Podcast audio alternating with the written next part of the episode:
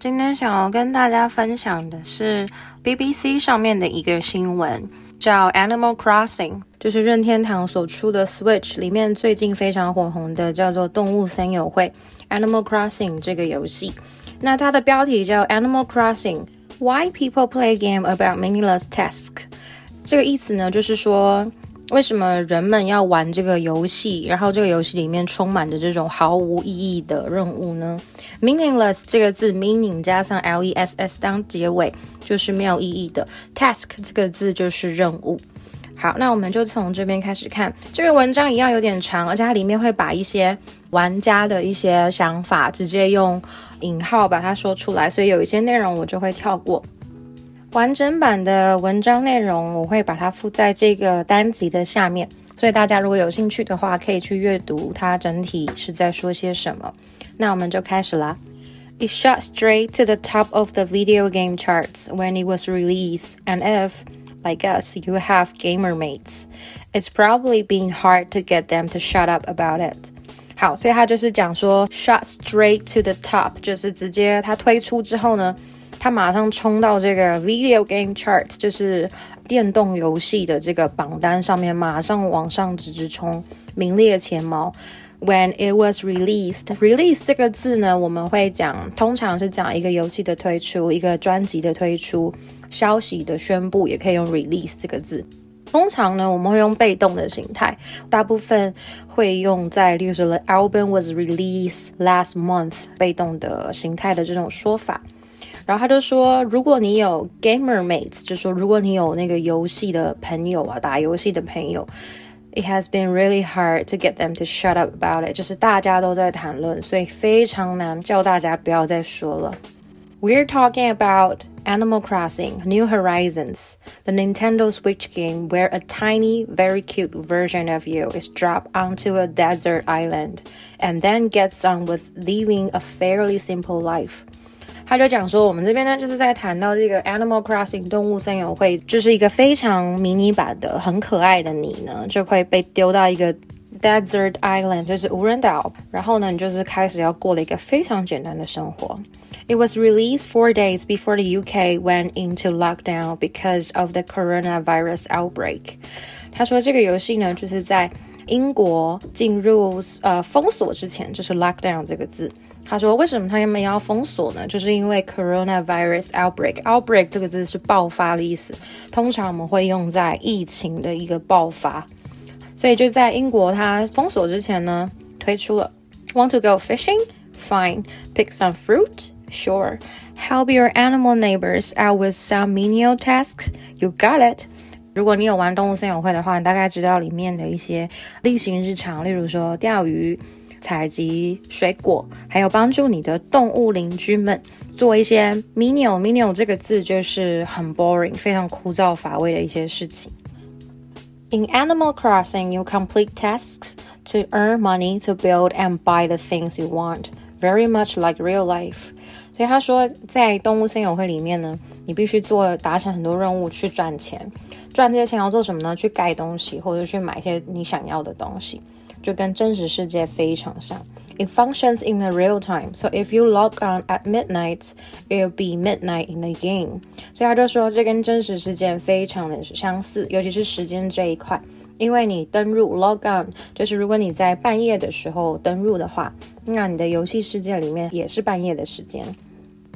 And this means to get things done, you need to head back to your island pretty regularly and at different times during your own day. 所以意思就是说，你要把事情完成的话，你必须在一天里面要规律的、不停的回到岛上。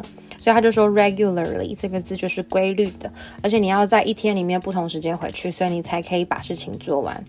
Go online and players can visit the islands of other players, maybe your friends from the real world, and leave them gifts and messages. 现在这边就是讲说，你一旦上网之后呢，这些玩家不仅你可以在自己的岛上面玩，你还可以去拜访你朋友的岛。那这个朋友有可能是真实世界认识的朋友，你还可以送他们礼物，然后发一些讯息留下来给他们。好啦，那接下来这一段就是讲说 escapism and comfort。escapism 这个字，ism 当结尾就是什么什么主义的意思，前面是 escape。escape 这个字就是逃离。这个游戏带给大家的是什么呢？就是 escapism and comfort。那我们就往下看。The game's been welcomed by more hardcore gamers who've been dipping into the world of Animal Crossing as well as more casual gamers. 这边所讲到的 hardcore gamers 就是讲到核心玩家，他们呢比一些 casual gamers 就是比较没有那么热衷的人呢，还要花更多时间在经营这个游戏。And it's not just Animal Crossing that's bringing gamers together. 他说，其实也不仅仅是这个游戏把大家呢都聚集在一起。为什么呢？Jess, who is studying game design at university and streams under the name Yelenice, says she believes more people are choosing to spend their lockdown time playing games instead of on social media。所以这个 Jess 他就说他是念游戏设计的，他花了一些时间，那他自己也有玩游戏，他相信大家会花比较多的时间，尤其是现在在这个疫情期间。 大家会比较少花时间在自己的社交媒体上，会花比较多的时间在玩游戏。On social media, you're being judged, and everything you post is something that people have to have an opinion on. She says. 她说呢，在社交软体上呢，你就是会被大家批评，会被大家评论。然后呢，你所有发布出去的东西，大家就必须好像要有一些想法。When times are so dark, people are just looking for something that is not necessarily going to fix everything, but to just make things a bit better temporarily. 好，他就说，当这个时期对我们来说都非常黑暗，那人们其实就是在寻找让你的生活、你的感受短暂的、稍微的感到舒服一点点的一个寄托。所以我也相信，这就是为什么 Animal Crossing 这个游戏可以在疫情期间。